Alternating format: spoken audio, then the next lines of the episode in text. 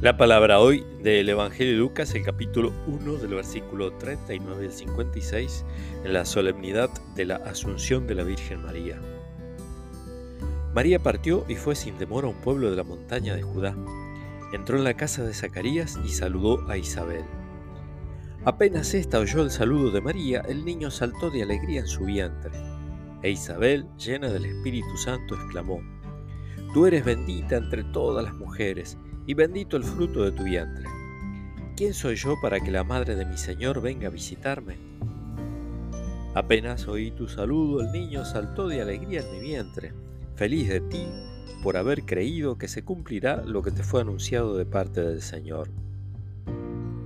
María dijo entonces, mi alma canta la grandeza del Señor, y mi espíritu se estremece de gozo en Dios, mi Salvador, porque Él miró con bondad la pequeñez de su servidora. Adelante, todas las generaciones me llamarán feliz, porque el Todopoderoso ha hecho en mí grandes cosas.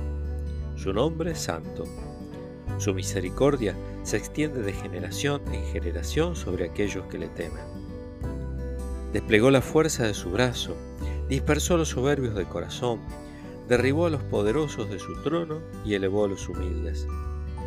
Colmó de bienes a los hambrientos y despidió a los ricos con las manos vacías socorrió a Israel, su servidor, acordándose de su misericordia, como lo había prometido a nuestros padres, en favor de Abraham y su descendencia para siempre. María permaneció con Isabel unos tres meses y luego regresó a su casa.